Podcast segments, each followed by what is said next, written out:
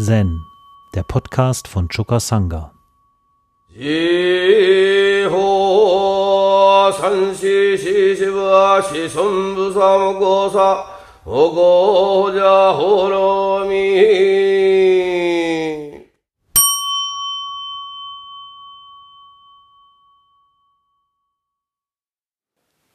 Also da heißt es erstmal in Engos Einführung.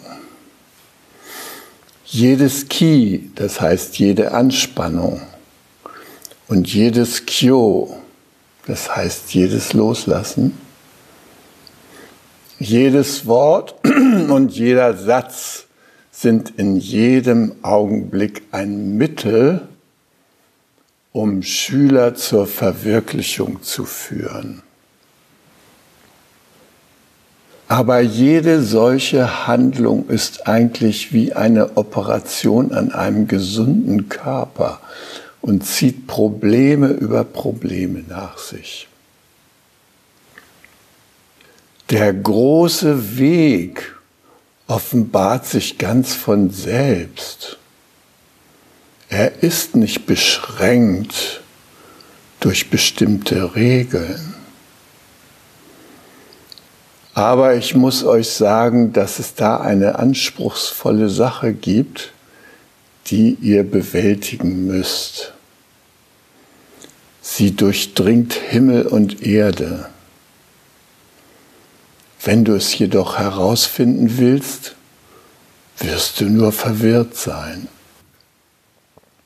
Dies kann richtig sein und jenes kann auch richtig sein. Es ist so heikel. Dieses kann nicht richtig sein und jenes kann auch nicht richtig sein. Eine unbezwingbare Felswand. Wie kannst du das schaffen, ohne hier und da zu straucheln? Bemühe dich um das folgende Beispiel.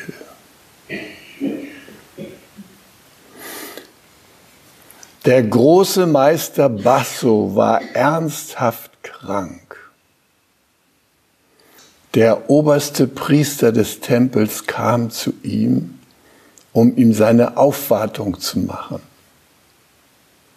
Er fragte, wie geht es euch zur Zeit?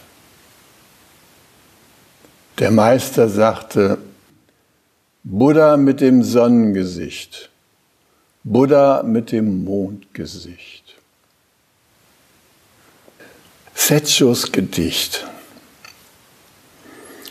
Sonnengesicht Buddha, Mondgesicht Buddha. Wie blass sind dagegen die drei heiligen Herrscher und die fünf edlen Kaiser. 20 Jahre lang hatte ich fürchterliche Kämpfe durchzustehen, wenn ich für euch in die Drachenhöhlen hinabstieg. Die Mühsal spottet jeder Beschreibung. Ihr klarsichtigen Mönche macht bloß kein Aufhebens davon. Der große Meister Basso. Basso war wirklich ein so kräftiger Kerl.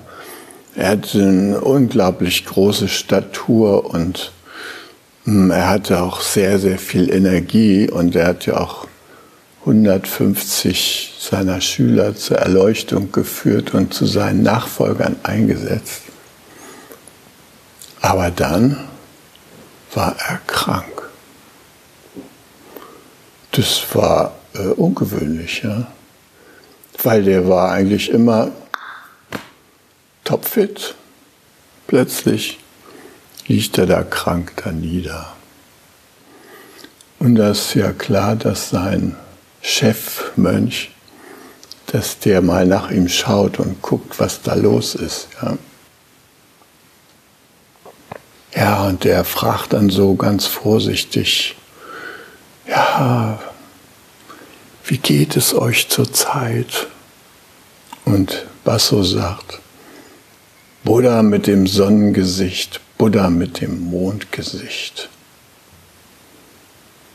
Na, das ist natürlich irgendwie schwierig. Also, wenn wir so hören, ja, mir geht's scheiße oder sowas, können wir besser was mit anfangen. Aber einer sagt, ja, zu einem Kranken geht und der sagt dann, ja, Buddha mit dem Sonnengesicht, Buddha mit dem Mondgesicht.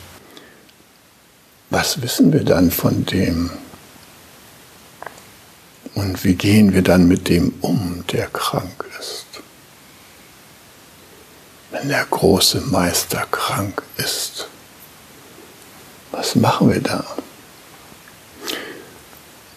Als der Roshi hier zum ersten Mal in Steierberg mit uns geübt hat und Session gemacht hat, da blieb er noch einige Wochen hier und der Lebensgarten, der war gerade erst im Aufbau begriffen. Da war, gab es noch nicht so Institutionen wie eine Gemeinschaftsküche und all solche Dinge, sondern da gab es mein Haus zum Beispiel, was sich auch in so einem Übergangszustand befand und der Roshi hatte sich äh, zu seiner Unterstützung Gänzern mitgenommen. Und obwohl ich mein Haus geputzt habe wie Teufel, kam Gänzern dahin und hat erstmal alles nochmal nachgeputzt. Ja. Unmöglich. Gut, äh, der Roshi hatte natürlich sein eigenes Zimmer bei mir. Und dann, wie gesagt, es gab keine Küche und alles war Baustelle und so. Ja, und dann haben wir den Roshi so zu verschiedenen Restaurants mitgenommen, mittags, um zu essen. Ja. Und unter anderem sind wir irgendwann nach Stolzenau zum Griechen gefahren.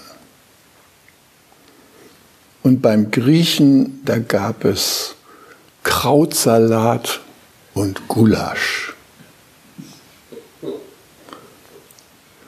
Das haben wir für den Roshi und für uns alle da geordert.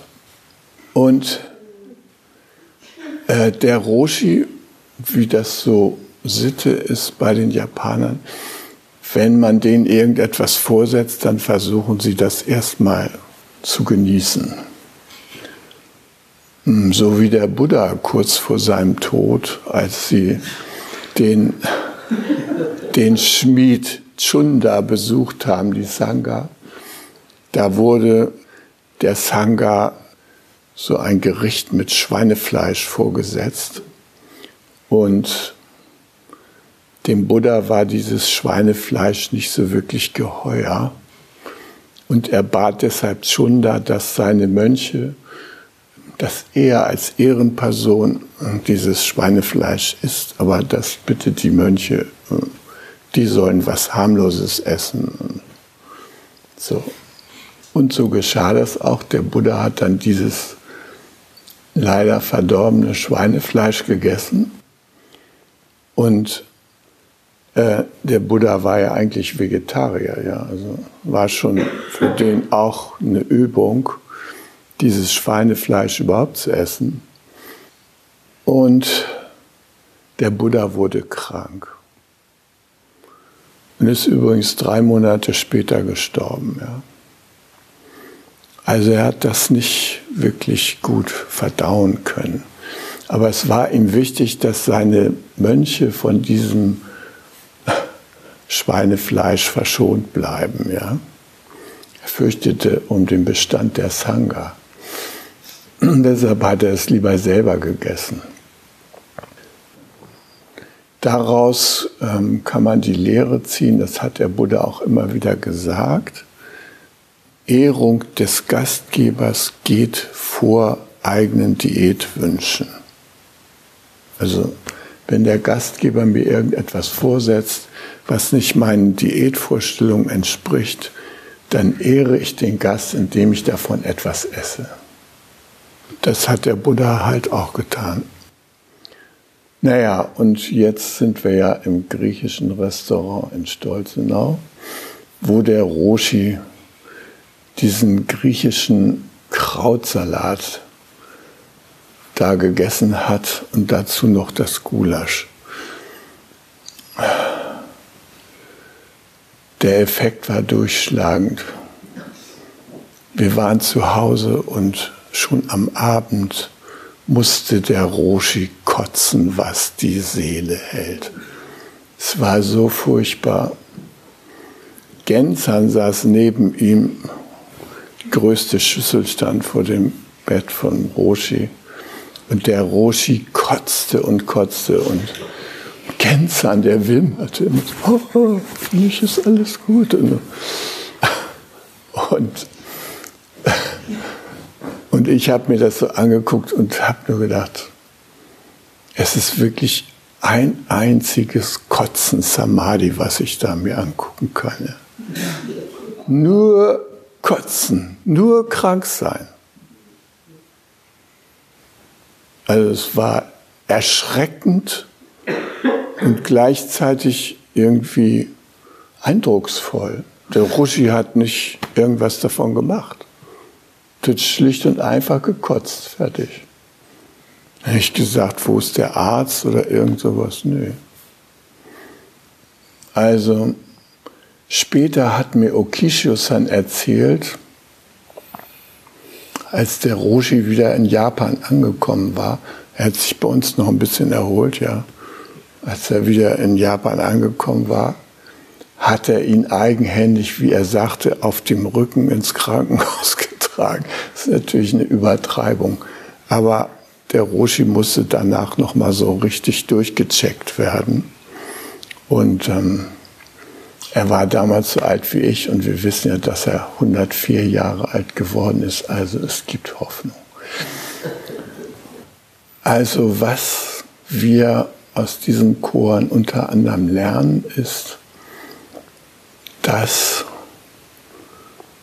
Schmerzen, äh, Unwohlsein, Krankheit, sich übergeben, dass die mit Erleuchtung kompatibel sind.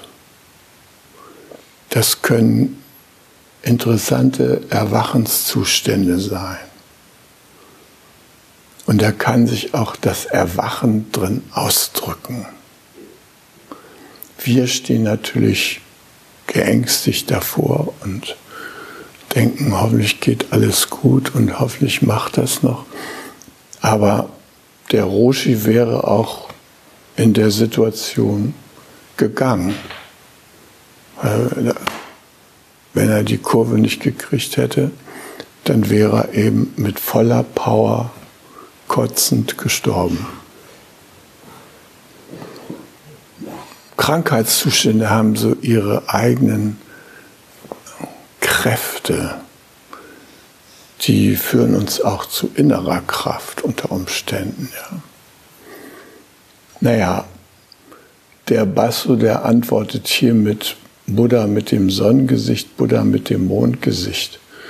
Aber ich vermute, dass er in Wirklichkeit noch etwas hinzugefügt hat, nämlich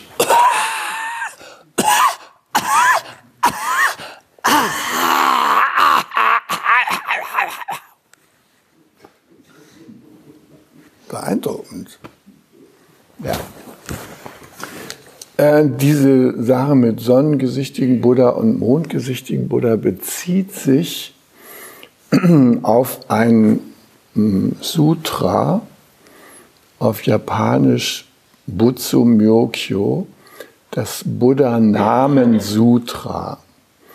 In dem Sutra werden 1193 verschiedene Namen für Buddha und einige Bodhisattvas erwähnt. Und unter diesen Namen sind eben Buddha mit dem Sonnengesicht und Buddha mit dem Mondgesicht. Äh, von dem Buddha mit dem Sonnengesicht heißt es, er lebt 1800 Jahre. Während der Buddha mit dem Mondgesicht nur einen Tag und eine Nacht lebt. Naja, und indem Basso diese Namen nennt, ja, weist er darauf hin, dass dieser starke, mächtige Basso, der scheinbar fast unsterblich war, dass der vielleicht gerade noch einen Tag und eine Nacht hat. Der mondgesichtige Buddha. Ja, Setschus Gedicht. Sonnengesicht Buddha, Mondgesicht Buddha. Wie blass sind die drei heiligen Herrscher und die fünf edlen Kaiser. Die drei heiligen Herrscher, das sind prähistorische Figuren in der chinesischen Geschichte und genauso die fünf edlen Herrscher, ne, unter ihnen der gelbe Kaiser und so weiter die spielen in der chinesischen Tradition eine große Rolle. Aber Setcho sagt hier, wie blass sind die dagegen. Ja? Schau dir das mal an, wie der Basso das verkraftet da. da. Von dem kann man bei weitem mehr lernen als von den, äh, von den drei heiligen Herrschern und den fünf edlen Kaisern. Und dann spricht er von sich selbst. 20 Jahre lang hatte ich fürchterliche Kämpfe durchzustehen, wenn ich für euch in die Drachenhöhlen hinabstieg.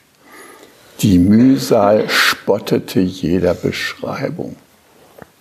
Und dieses ähm, in die Drachenhöhle zu gehen, ist ein häufiges Bild, was im Zen benutzt wird, um darauf hinzuweisen, dass wenn wir das Erwachen suchen, indem wir den Zen-Weg gehen, dass wir da uns darauf gefasst machen müssen, dass das ein Weg mit vielen Aufs und Abs ist. Was wir ja auch hier in diesem Rohatsu wieder bestätigen können. Da geht's auf, da geht es ab. Und bis man aus der Drachenhöhle den Schatz herausgeholt hat, da sind einige Kämpfe durchzustehen.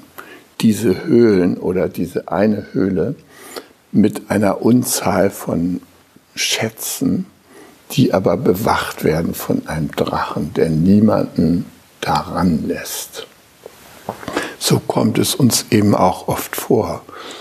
Äh, wir ringen da um das Erwachen und dann haben wir den Eindruck, ja, es hat wieder nicht geklappt. Ne? Hast du schon absolutes Samadhi erreicht? Äh, ja, so in die Richtung schon, aber also so richtig erfüllend war es nicht. Ne? Was machen wir da? Ne? Weiter üben. Hm eine schöne, herausfordernde Situation ist in dem Grimmschen Märchen von der Kristallkugel zu lesen. Das lese ich euch jetzt mal vor. Da heißt es, es war einmal eine Zauberin, die hatte drei Söhne, die sich brüderlich liebten. Aber die alte traute ihnen nicht und dachte, sie wollten ihr ihre Macht rauben. Also das gibt es ja auch in unseren Landen. Äh, die Kinder würden sich gerne unbefangen entwickeln, ja, und einfach nur spielen und die Welt erkunden und so. Und dann sind da aber so zauberhafte Alte, die möchten gerne, dass ihre Kinder ganz bestimmte Wesenszüge entwickeln.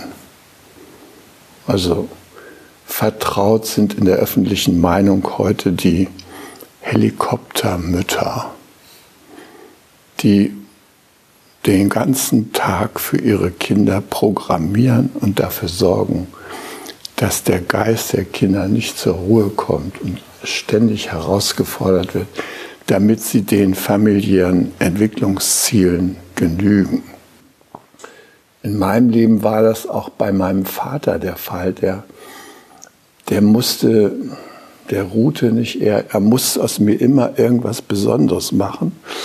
Und er hat irgendwie alles dran gesetzt, dass ich immer der Erste war und so weiter in dem Erlangen bestimmter Fähigkeiten. Ich musste also ganz früh Yachthorn blasen können. Für ihn bezog sich natürlich das meiste auf die Jagd. Ja. Ähm, ich musste ganz früh schießen lernen. Ja. Ich musste, kaum war ich 16 Jahre alt, so ungefähr zwei Tage nach meinem 16. Geburtstag, musste ich den Jagdschein machen und so weiter und so fort. Er hatte immer solche Ziele für mich.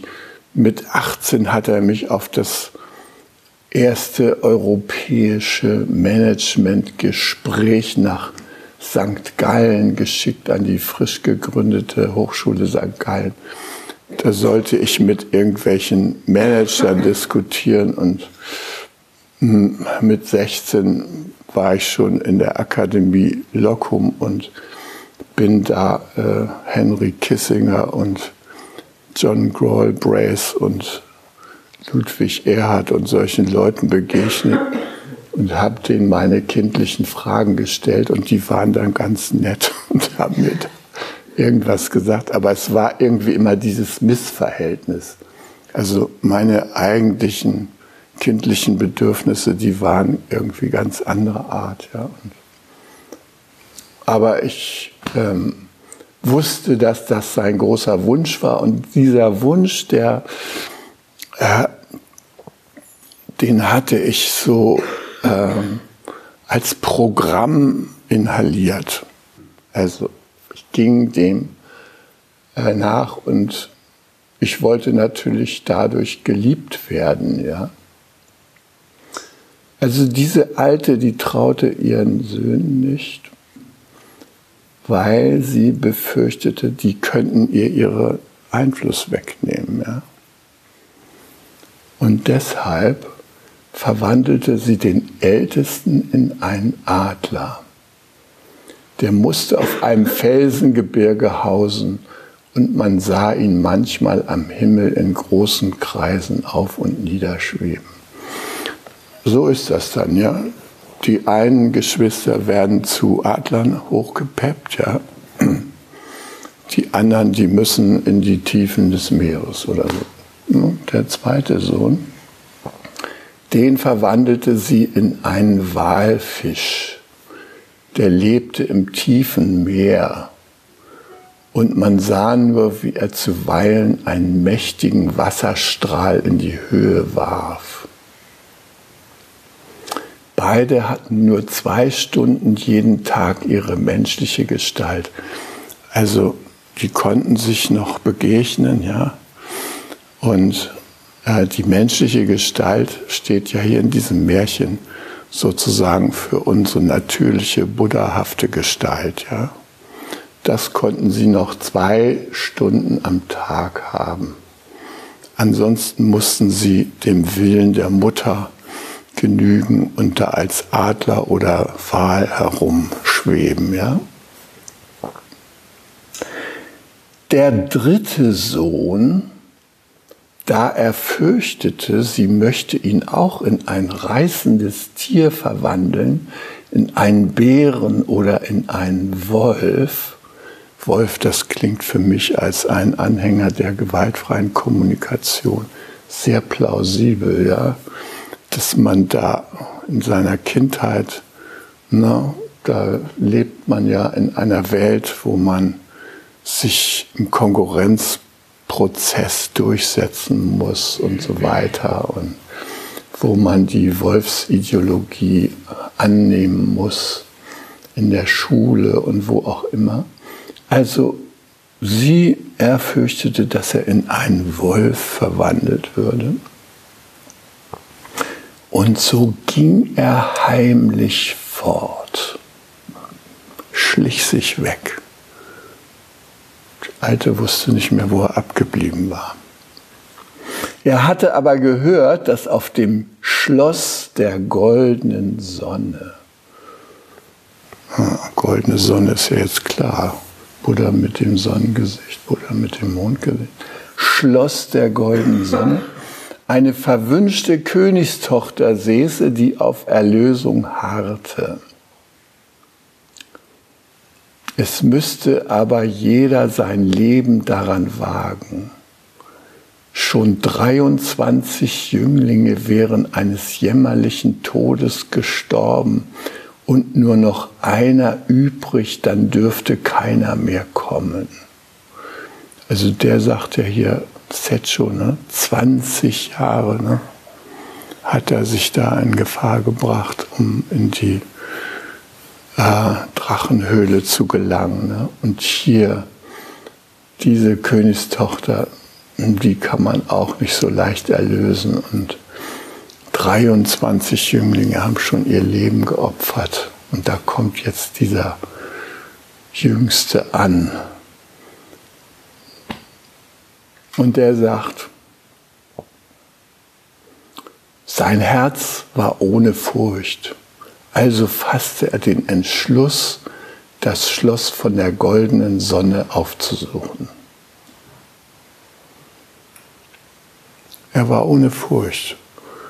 Also er war in seiner Kraft. Er war, hatte wahrscheinlich den Eindruck, er lebt in einem freundlichen Universum.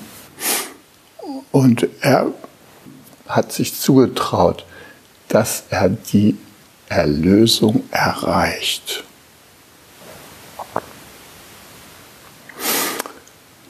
Er war schon lange Zeit herumgezogen und hatte es nicht finden können. Da geriet er in einen großen Wald und wusste nicht, wo der Ausgang war. Ja, das ist unsere typische Rohatsu-Situation. Wir geraten in den großen Wald und wissen nicht mehr, wo der Ausgang ist. Ja, es irgendwie geht nicht weiter, die Knie tun weh. Äh, Samu im Regen ist auch nicht so prickelnd und so weiter. Hm. Da sitzt er da und weiß nicht mehr weiter.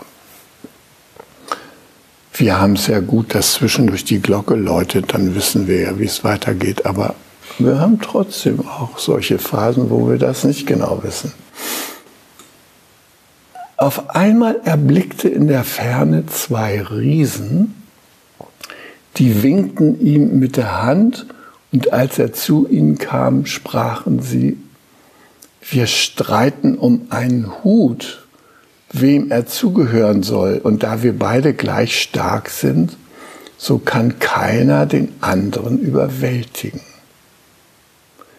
Die kleinen Menschen sind klüger als wir. Daher wollen wir dir die Entscheidung überlassen. Das ist ein seltenes Erlebnis, wenn man sich als Kind in der Welt der Riesen bewegt, dass die irgendwie sowas einem zutrauen wie so eine Entscheidung. Ich hatte als dreijähriges Kind das schwierige Erlebnis, dass sich meine Eltern gestritten haben und mich dann als Kind, ich stand auf dem Küchentisch sozusagen zum Schiedsrichter angerufen haben, indem sie mich abwechselnd in den Arm genommen haben, dabei geweint haben. Und ich dachte, um Gottes Willen, wo bin ich hier? Also das ist einfach nur schrecklich. Ich habe damals beschlossen, ich will nichts mehr fühlen. Aber hier dieser Jüngling, der verhält sich da anders der begegnete auch zwei streitenden Riesen. Und die sagen, die kleinen Menschen sind klüger als wir. Ich nehme mal an, dass das stimmt. Die kleinen Menschen sind eigentlich immer klüger als wir Erwachsenen. Die sind noch nicht programmiert, die sind unbefangen, die können spontan reagieren, können ihre Gefühle ausdrücken. Hm. Ich hatte eine Freundin, die hat immer gesagt, sie hat sich ihr ganzes Leben gewünscht, nie ein Erwachsener zu werden. ist aber doch geworden. Aber sie hätte mal gehofft, sie hat nachts gebetet, lieber Gott, bitte lass mich nicht erwachsen werden. Das ist ja so eine schreckliche Welt, da möchte ich nicht drin leben, ja. Also, diese Botschaften müssen wir verkraften, ja. So, und sie wollen dem also die Entscheidung überlassen. Und da sagt er, Kleine, wie könnt ihr euch um einen alten Hut streiten? Da sagen die Riesen, du weißt nicht, was er für Eigenschaften hat. Es ist ein Wünschhut. Wer den aufsetzt, der kann sich hinwünschen, wohin er will und im Augenblick ist er dort. Gebt mir den Hut, sagte der Jüngling. Ich will ein Stück Wegs gehen und wenn ich euch dann rufe, so lauft ihr um die Wette und wer am ersten bei mir ist, dem soll er gehören. Er setzte den Hut auf und ging fort, dachte aber die ganze Zeit an die Königstochter und vergaß die Riesen. Er war wieder in seiner Welt der kleinen Menschen. Fantastische Wesen beleben die Feen und so weiter, Königstöchter, Schlösser. Oh. Ja, und er ging immer weiter, immer weiter, immer weiter und Einmal seufzte er aus Herzensgrund und rief, ach, wäre ich doch auf dem Schloss der goldenen Sonne. Und kaum waren diese Worte über seine Lippen gekommen, so stand er auf einem hohen Berg vor dem Tor des Schlosses. Der hohe Berg ist uns ja auch bekannt im Zen, ne? Gipfel schaut man dann so runter, kann die Welt so, die Normalwelt sehen und sich auf dem Gipfel freuen, der besonderen geistigen Klarheit, die man da erlebt. Er trat hinein und ging durch alle Zimmer, bis er in dem letzten die Königstochter fand. Äh, das war ein Schock für ihn, Königstochter zu finden. Das wird hier auch erklärt. Aber wie erschrak er, als er sie anblickte. Sie hatte ein aschgraues Gesicht voller Runzeln, trübe Augen und rote Haare.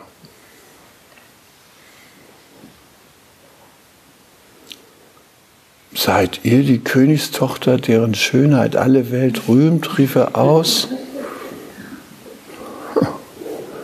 Pech gehabt, ne? Ach, erwiderte sie, das ist meine Gestalt nicht.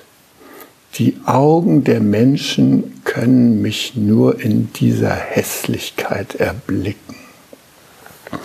Das ist ja auch eine Erfahrung, die wir machen, ja.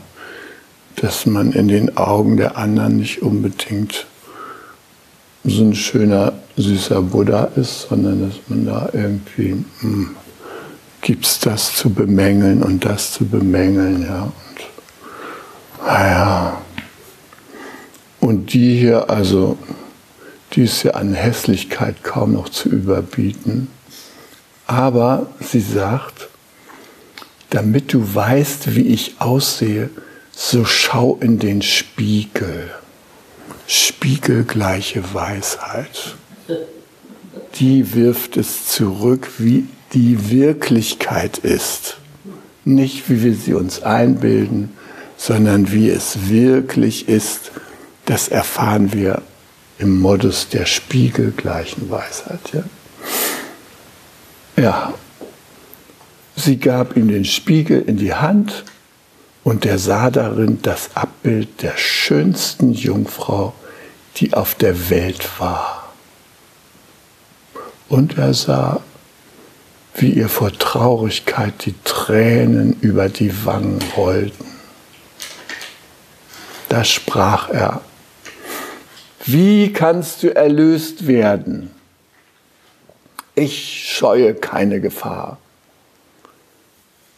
Sie sprach, wer die kristallene Kugel erlangt, Erleuchtung, ne? wer die kristallene Kugel erlangt und hält sie dem Zauberer vor, der bricht damit seine Macht. Und ich kehre in meine wahre Gestalt zurück. Also mit der Kristallkugel kann man das hinkriegen, in seine wahre Gestalt zurückzukehren und auch von anderen in seiner wahren Gestalt erkannt zu werden. Das ist wunderbar. Diese Kristallkugel sollte man unbedingt kriegen. Ja. Ach, setzte hier hinzu. Schon so mancher ist darum in seinen Tod gegangen. Und du, junges Blut, du jammerst mich, wenn du dich in die große Gefährlichkeit begibst. Mich kann nichts abhalten. Also man kann sagen, er hat die Entschlusskraft, wie sie in den Ochsenbildern so gesagt wird. Na, das sind die drei Motoren, die zu der Erleuchtung führen. Das ist der große Entschluss, ja, der große Glaube und das große Vertrauen. Ja. Wenn die drei zusammenkommen, dann kann man den Weg einschlagen. Also der sagt, mich kann nichts abhalten. Und sie sagt, ach so, und er sagt noch, ja, sage mir, was ich wissen muss. da sagt sie, du sollst alles wissen. Wenn du den Berg, auf dem das Schloss steht, hinabgehst, so wird unten an einer Quelle ein wilder Auerochs stehen. Mit dem musst du kämpfen. Den muss er erstmal finden. Ja? Das Finden des Ochsen, der erste Schritt. Wie finden wir den? Ne? Also, den musst du finden. Und mit dem musst du kämpfen. Und wenn es dir glückt, ihn zu überwältigen, so wird sich aus ihm ein feuriger Vogel erheben. Der trägt in seinem Leib ein glühendes Ei. Und in dem Ei steckt als Dotter die Kristallkugel. Er lässt aber das Ei nicht fallen, bis er dazu gedrängt wird. Fällt es aber auf die Erde, so zündet es und verbrennt alles in seiner Nähe und das Ei selbst zerschmilzt und mit ihm die kristallene Kugel und all deine Mühe ist vergeblich gewesen. Was nu? Der Jüngling stieg hinab zu der Quelle, wo der Auerochse schnaubte und ihn anbrüllte. Nach langem Kampf stieß er ihm sein Schwert in den Leib und er sank nieder. Augenblicklich erhob sich aus ihm der Feuervogel und wollte fortfliegen. Aber der Adler, der Bruder des Jünglings, der zwischen den Wolken daherzog, stürzte auf ihn herab, jagte ihn nach dem Meer hin und stieß ihn mit seinem Schnabel so an, dass er in seiner Bedrängnis das Ei fallen ließ. Es fiel aber nicht in das Meer, sondern auf eine Fischerhütte, die am Ufer stand und die fing gleich an zu rauchen und wollte in Flammen aufgehen. Da erhoben sich im Meer haushohe Wellen, strömten über die Hütte und bezwangen das Feuer. Der andere Bruder, der Walfisch, war herangeschwommen und hatte das Wasser in die Höhe getrieben. Als der Brand gelöscht war, suchte der Jüngling nach dem Ei und fand es glücklicherweise. Es war noch nicht geschmolzen, aber die Schale war von der plötzlichen Abkühlung durch das kalte Wasser zerbröckelt und er konnte die Kristallkugel unversehrt herausnehmen. Als der Jüngling zu dem Zauberer ging und sie ihm vorhielt, so sagte dieser, meine Macht ist zerstört und du bist von nun an der König vom Schloss der goldenen Sonne. Auch deinen Brüdern kannst du die menschliche Gestalt damit zurückgeben. Man kann auch andere erlösen. Da eilte der Jüngling zu der Königstochter und als er in ihr Zimmer trat, so stand sie da in vollem Glanz ihrer Buddha-Natur, äh, Schönheit.